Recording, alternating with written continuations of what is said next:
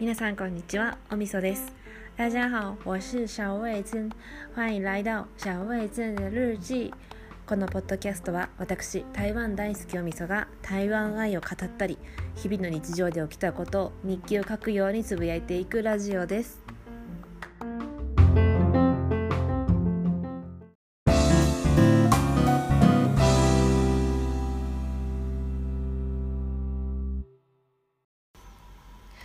前回のあらすじ。台湾留学のためいよいよ始まった台湾での新生活。新生活開始早々筋肉大好きおみそが新たな出会いを求め最寄りのカルフール地下にあるスポーツジムに入会し出会ったスタッフの男性 J 君。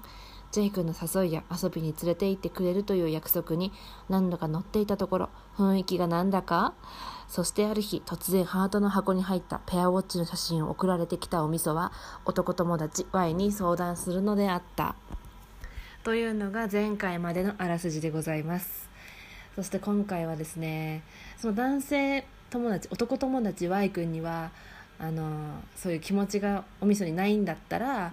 早々に手を離した方がいいしそういうのはいらないとかそういう行為は断るようなも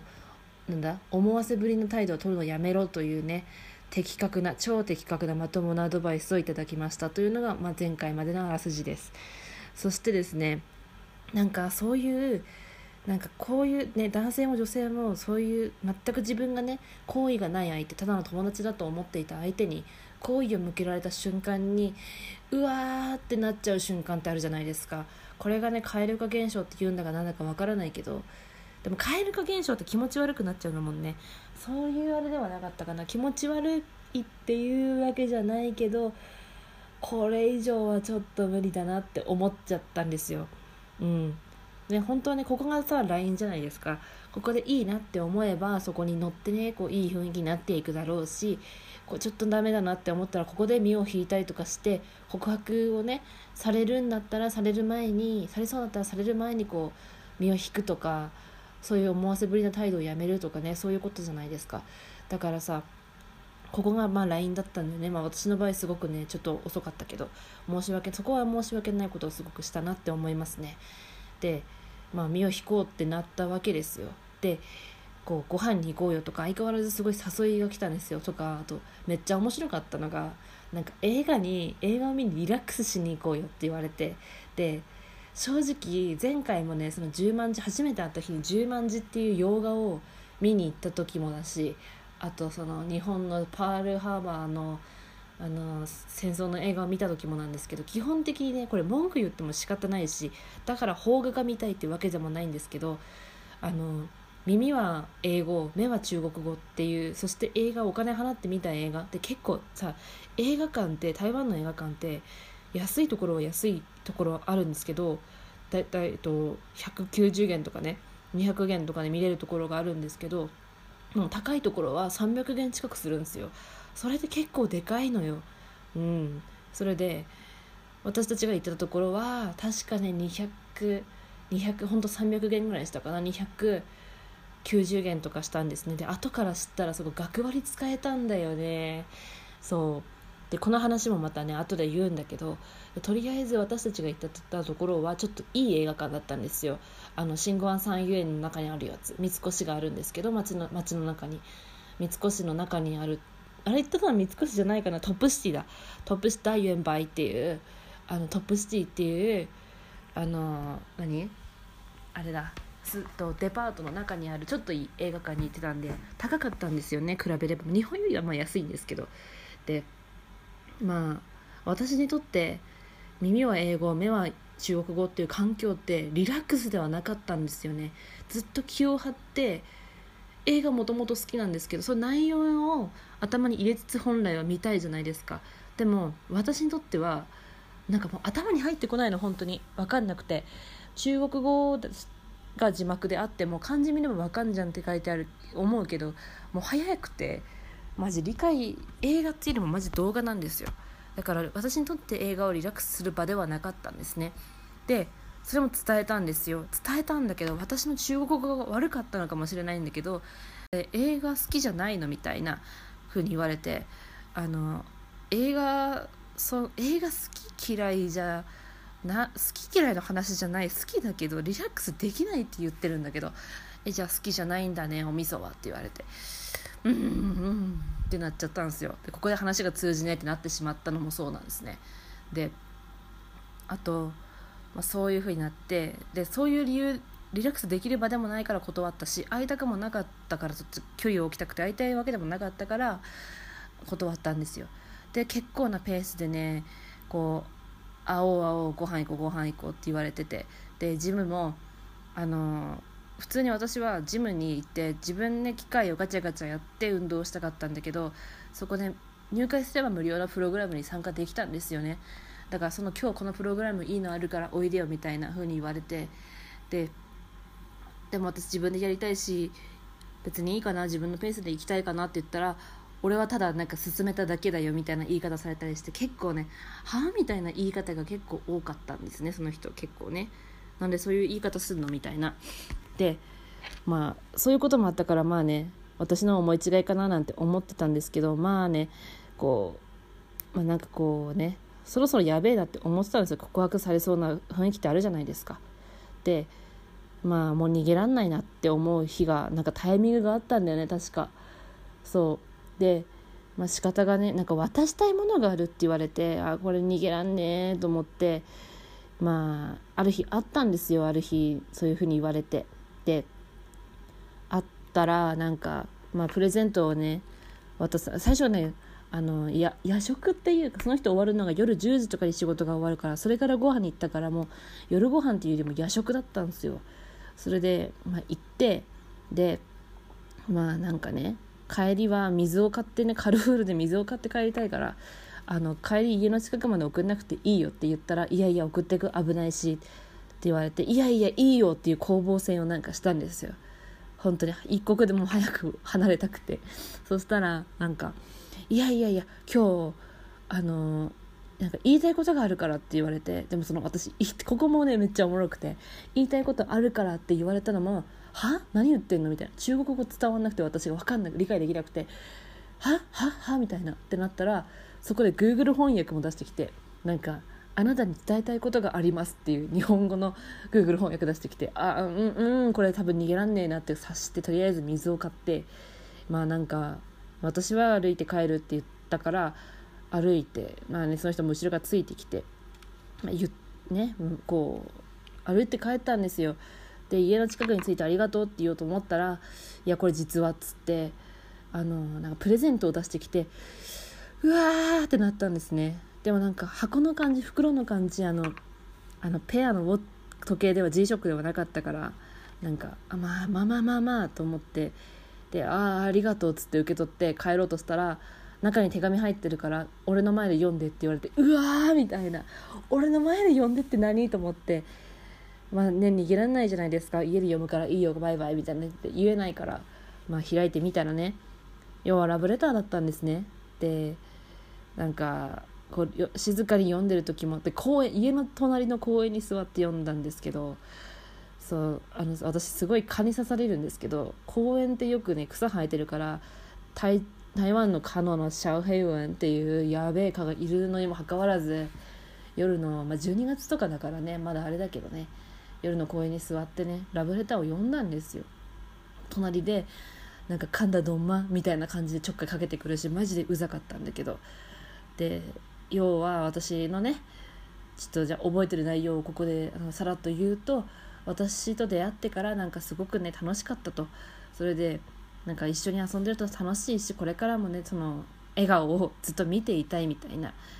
ことが書いてあったんですね。で最後に日本語で彼女になんか僕の彼女になれますかって書いてあって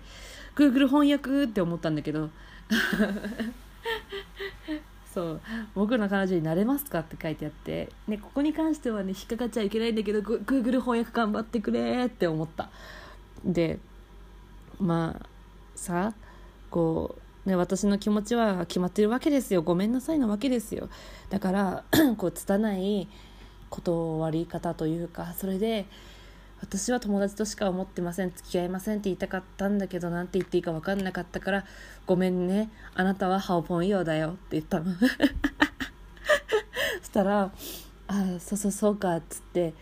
言ってなんか「じゃああの何ハオポンじゃあ本当にじゃあ彼氏にはなれないけどハオポンようならいいんだね」って言ってから「うんいいよダメとは言えないじゃん」だから「うんいいよ」って言ったら「そっかそっか」そこまではしつこく家まで送ってくって言ったくせになんか私が家に入るのまで見送りもせずに帰ったんですよ。そういうとこだぞって実際思ったんだけど。でそれからねハオポン用なのにね連絡も一切よこさないでこっちは別に好意ないから連絡を送る用事もないわけですよ。でも向こうからハオポン用なのにね連絡来たりしないからねまあその程度って思って。で実際それ以降も会うこともなかったしなんかこうね形ばかりのハオポン用ってなったんですよ。で結局そのもらったプレゼントっていうのは時計じゃなくてなんかね旅行とかで使えるような1回使い切りのなんかシャンプーボディーソープあとハンドクリームとかなんかそういうとピーリングとかなんかそういうセットだったんですね。まあねなんか時計もらうよりも全然使えるものだしいいんですけどなんかそっかってなった。そう。なんかねいまだに覚えてるのはラブレターはもうねあのまあいあれなんですけどラブレターの内容であそこで私あこれ面白いって思ってしまってあの内容を嘲笑う面白いじゃなくてあの日本のねよく私とかが私とかがつってかあのドラマだったりとかよくねラブレターのあの王道な書き方というか内容がね日本人の場合よ。あの好きです付き合ってください。とかなんかこうね気取った文章を書かない今時は知りませんけど書かないとか、まあ、純粋に自分の気持ちをね書いてこう文章で表すんですけどあのねいただいたラブレターですねすごくね韻を踏んでて なんかあの彼の手紙曰く私の笑顔はキラキラして心がなんかなんかすごいシンティアをみたいな なんかドキドキみたいな心がドキドキ君の笑顔はキラキラみたいななんかそういうなんか韻の踏み方をしてておーんってなっちゃった。で全体的にもなんか全体的にもね文のあれが良くて考えてくれたのかなって思ったすごく。それ自体はすごくありがたいですね。っていう感謝とありがたいっていう気持ちはここにまでにしておいてこれ自体はありがたいんですけどこれ自体にしておいてちょっとこの人に関してどうして私が付き合えなかったかっていう話をしたいんですけどね一人の男性に対してすごく悪く言ってるみたいであれなんですけどちょっとなって思ってしまった点ねあのなんかちょっとちょいちょいさやっぱりさ台湾人というか海外自分の日本以外の男性とお付き合いをしたことがなかったから分かんなかったわけですよ。日本ではこれはこうであってほしいとかがこれだとしてただ台湾の男性はこれは別にしなくてもいいとか当たり前だろしないのがって思ってるラインがね違うだろうからこれはどうなのっていうふうになんか本人を責めることもできないから同性の友達に台湾のそういうお付き合いをするかしないかの場合ってどうなのっていうふうに台湾の友達の女の子とかに聞くしかなかったことだったんですけどそれでありえねえよって言われた話をするんですね。するんですけどあのえっと彼の仕事が J 君の仕事が10時10時か10時半に終わるって言ったじゃないですか。で当然私も学校をやってきてるし次の日もあるしこうね10時とか別にそんな遅くする必要がないならそんな遅くに夜ご飯を食べたくないわけよ。だから7時とか8時ぐらいにはご飯を食べているんですね夜ご飯を。で10時になるともうその日1日の4食目っていうか夜食がになるんだけど事前にねその日ご飯食べようって言われてれば夜ご飯を食べないでその時間まで待ってて3食目夜ご飯10時過ぎ11時近くとかにも OK なんだけど事前に基本的に言われてないことが多いからなんかそっかっていうかなんかまあね4食目とか結構食べてたんですよ。で実際その中で私もご飯食べちゃったから行かなくていいやって断ることも何回かあったの。その会わなくて避けてた時間も含めご飯も食べちゃったごめんねって断ることも何回かあったんだけどいやいいよみたいな。その2人でご飯とかじゃなくて結構同僚がいたからいやいいよ俺らとおしゃべりしに来なよみたいな誘われ方をしてじゃあって言って行くことがあったんですね。で全く何も頼まないお店に入って何も頼まないわけにはいかないと思うだからあの最低消費100元とかよくあるじゃないですか。まあそれレストランとかかもしれないけど。でも全く何も頼まないわけにはねいかないから、まあ、入ったら絶対頼むようになるじゃない。で呼び出したの一回こっち断ってるんだからそれでも呼び出したら向こうじゃない。この場合って私別に男でも女でもお金を出してあげるべきだと思ってるんですね。でこれを女性の友達女子の友達に聞いたら「いや当たり前でしょ呼び出したんだし断ってるんだから」って言ったからこの点に関しては国とか関係ないと思うんだけど全部私一旦断ってそれでもっつって誘われてるのに私の自腹だったんですよ。それも結構えって感じだしで映画もリラックスできないって言ってるしいきなりね誘ってきてそれ言ってるから文句言わなかったのもあるけど映画代もなんか自腹だったんですね。で私的に私ってそんなにあの常に財布に1000元とか2000元とか入れてる女じゃなくてもう本当に財布の中に1日300元ぐらいしか入れてない女だったんですよ。日本でも本当に1日1000円ぐらいしか入れあの入ってれば使っちゃうから。日本にいてもお財布の中に5000円とか入ってたら今日すごい入ってるなっていう日で。本当1000円とかに入ってても2000円3000円とかとかそういう生活なんですけど。でこう映画って言われて分からずに行って300元って結構な出費なんですよね。でそれもなんか出せとは言わないけど出し出してもらえなかったからそれに結構ちょっと引っかかってしまう部分があって誘ってくれたりとかするのはいいんだけどその人に伝えたいのはもし意中の女の子をね付き合いたいとかそういうことをしたいんだったらあの誘って終了じゃなくてその子もご飯食べてるって言ってるんだからそこでお金を出してあげるとか優しさと気遣いは別物だぞってすごい思ってた。それにさ映画に関してはさ私もうそういうあの中国語と英語でリラックスできる環境じゃないからご飯だったらまだ行くかもしれないけどちょっと映画はちょっとそういう気分じゃないって断ってるんだからそれでも映画嫌いなのって引き下がるんじゃなくてそっかって言ってくれないとさねえ違うじゃんって思って。だからこの人と多分長くいたら疲れるなって思ったんですよね。まああの好みでもないしねそもそもそれ以前に。っていうお話でした。まあ濃厚だったね。でさなんかねもっとこの人をすごい糾弾するみたいであんまり言い方悪く悪いなとは思うんですけどあのそれの半年後ぐらいに自分のねお父さんの誕生日だったらしいんですよ。で日本人の家族の大切にする感じと台湾人の家族を大切にする感じってねどっちも同じ大切なんですけど違うんですよ雰囲気とかが。それで台湾人のあの家族との関係ってすごく密接すごく近いなって思うんですね。それでね家族を大事にするのはいいんですけどその人は多分お父さん亡くなったかなんかなのかな？亡くな特に亡くなったかなんかっぽいんですけどあのお父さんの誕生日をこう二の腕？腕の二の腕のとこにタトゥー入れたんですね。あのなんか X3 つで30とかなんかそういうやつ。でなんか誕生日入れたんですよ。でなんかいやそれね同じ愛だからね家族愛だから何もね批判はできないできないけど重いなって思っちゃって。これは仮にさ私付き合うとかしたらさ私の誕生日とかさ私のなんか名前とかを体に刻まれちゃうのかなって思ってそれ怖くなっちゃって正直付き合わなくてよかったなってめっちゃね最後の方思ってた。そう。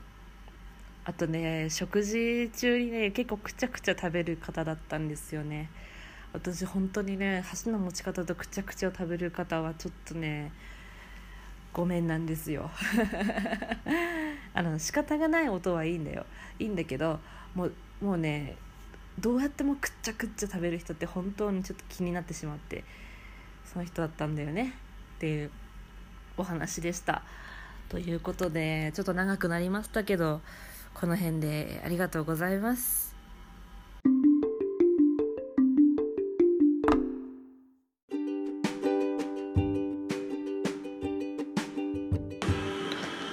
はい2本にわたるジェイ君の話をね終えましたがいやねあのね優しさとこれは別に何人男性がってわけじゃないんですけど優しさと気遣いは違うなってこう別物だなってすごく思いましたね。うん、なんかこうただ優しいだけじゃなんかこう介護されてる気分になってくるし優しさでもこう気遣いをされた優しさでないと、こうね、まあ難しいよね。こう男性がさ、嬉しいと思わす、思われる気遣いとさ、女性にとって優しいなって思う気遣いって違うじゃないですか。だからね、別物だなとは思うけどね。